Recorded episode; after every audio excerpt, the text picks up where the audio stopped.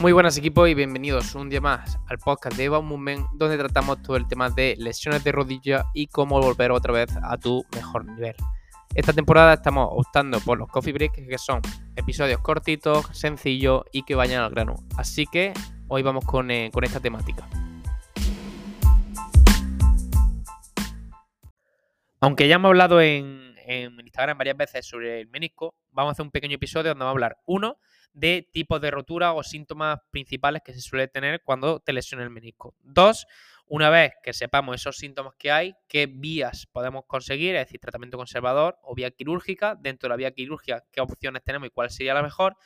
Y tres, bajo nuestra experiencia trabajando con cientos de, meniscos en, en ver un poco qué es lo que hemos hecho principalmente y qué, cuáles son los resultados, ¿vale? Porque una cosa es la evidencia, pero otra cosa también muchas veces es la experiencia que se vaya eh, consiguiendo. Entonces, lo primero que debemos saber es que, uno, si estás lesionado de ahora ya de menisco, eh, lo primero que tenemos que ver, o lo más importante, es los síntomas de bloqueo, ¿vale? Que es como que un trocito libre del menisco, que es el que está roto, se queda pillado, ¿vale? El que se queda, el que, el que no deja mover el hueso y se queda rodilla como en casquilla, ¿vale? No te dejan ni flexionar ni extender, ¿vale? Y eso es el típico bloqueo. No lo pseudo bloqueo, esto de noto cierto crujido, etcétera, no. Bloqueo es que se queda rodilla que no puedes ni extenderla ni flexionarla, ¿vale? Una vez que se queda así la rodilla, ¿vale? Lo primero que tendríamos que hacer es eh, acudir a algún profesional e intentar, a través del ejercicio físico, a través del entrenamiento de fuerza y ejercicio adaptado, intentar desbloquear esa rodilla, ¿vale? Que al 90% de los casos se consigue desbloquear. Ahora, una vez que se desbloquea, ya nuevamente la rodilla es como, como si no hubiese pasado nada, ¿vale? Va a haber cierta inflamación, cierta molestia, pero ya a nivel de movilidad va a tenerla casi completa, ¿vale? Entonces, ahora la idea sería empezar a entrenar progresivamente y ver cómo responde esa rodilla, ¿vale? Si ver, gente, de aquí a un mes, si una vez que empieza a entrenar de forma progresiva, sin molestia, que para eso, lo dicho, acude a un profesional, no dice, bueno, pues me voy a probar y voy a hacer sentadilla con 100 kilos, no, plan, vamos a ir poquito a poco, empieza a probar y vamos a ver en un mes si se producen continuos bloqueos o ya esos bloqueos han desaparecido, ¿vale? Aquí puede haber dos opciones. Uno, que empieza a entrenar y que en casa, en cualquier gesto de me levanto de la cama, estoy en la cocina de un giro, etcétera, pum, se me queda la rodilla pillada y se produzca ese bloqueo, ¿vale? Entonces eso ya me está dando información que si hay continuos bloqueos, la opción quirúrgica va a ser la, la principal. O dos, empiezo a entrenar y no vuelvo a tener esa sensación de bloqueo, ¿vale?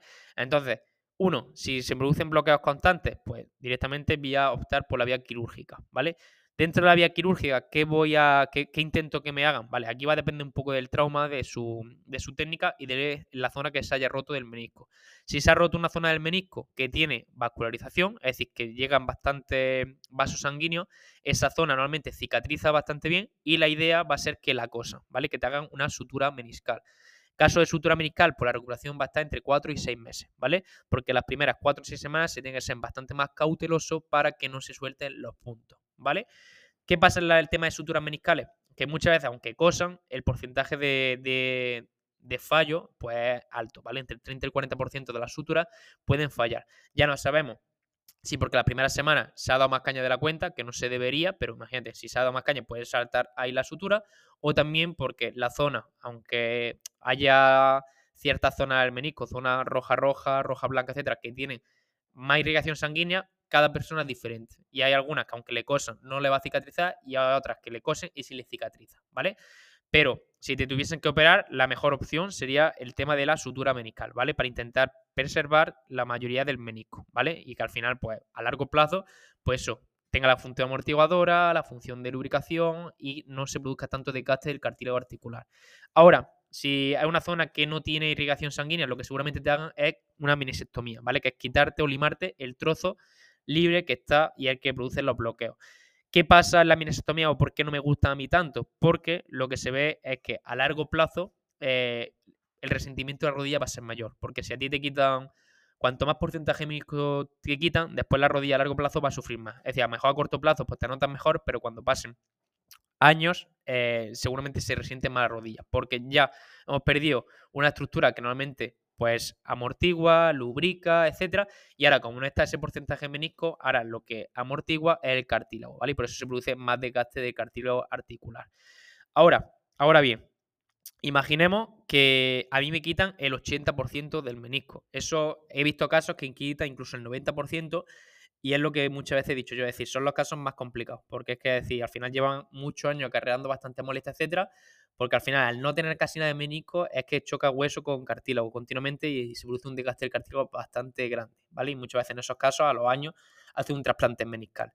¿Qué pasa a nivel de trasplante meniscal? Que los trasplantes meniscales, pues si la sutura meniscal tiene fallo, el trasplante meniscal tiene aún más fallo posible y es como la última opción quirúrgica que, que hay, ¿vale?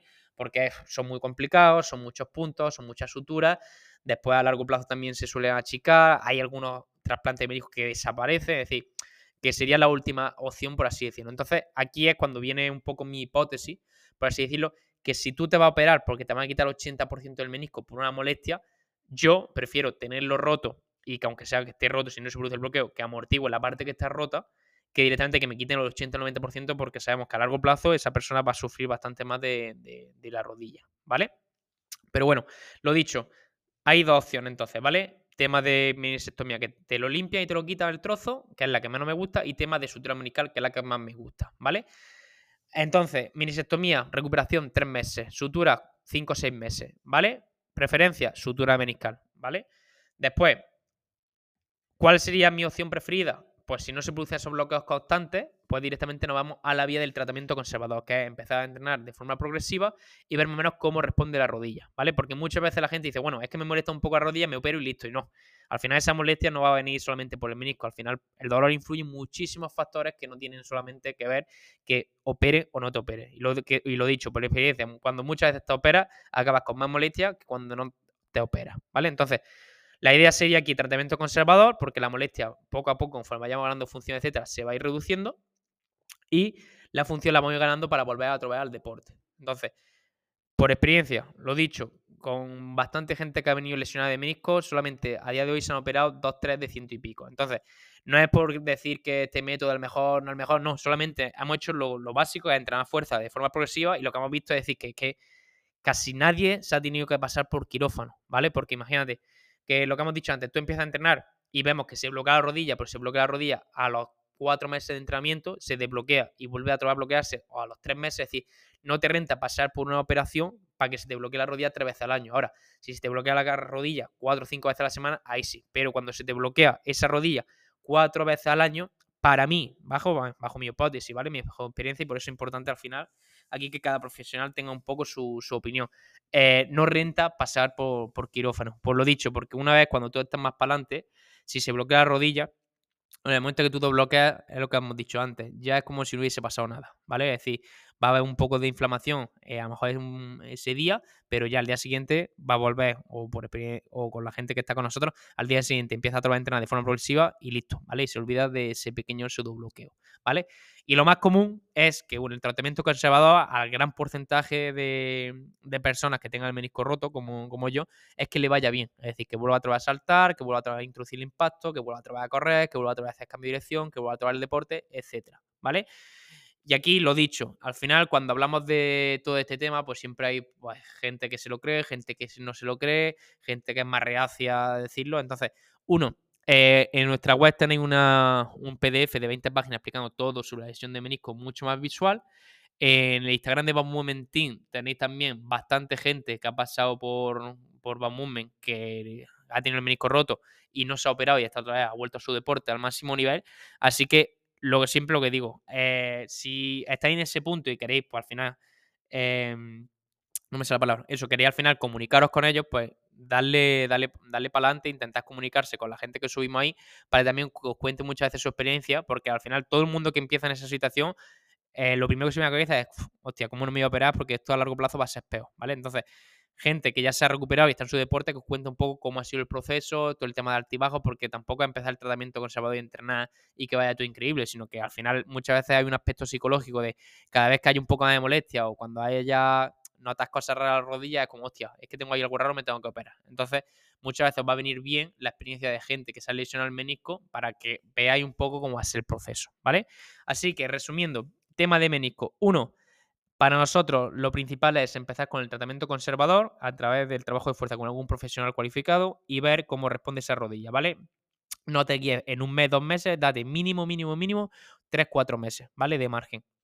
Dos, si hubiese continuos bloqueos semanales, la opción primaria va a ser la sutura meniscal si hay una zona roja roja.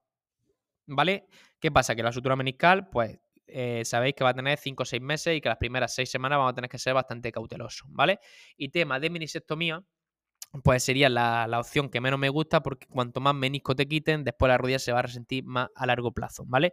Y lo que se ha visto, o nosotros, sobre todo por experiencia de los que llegan, gente que le han quitado el 90% del menisco, a los años le han tenido que hacer un trasplante meniscal y la verdad que el trasplante meniscal es bastante, pero bastante lentito y hay que tener también bastante cautela. Y nada, si has llegado hasta aquí, muchas gracias por tu tiempo, que al final es lo más valioso que tenemos hoy en día. Y no te pierdas lo que subimos en nuestras redes sociales como Instagram o YouTube, donde al final aportamos mucho contenido gratuito que te puede ayudar para al final enfocar tu recuperación.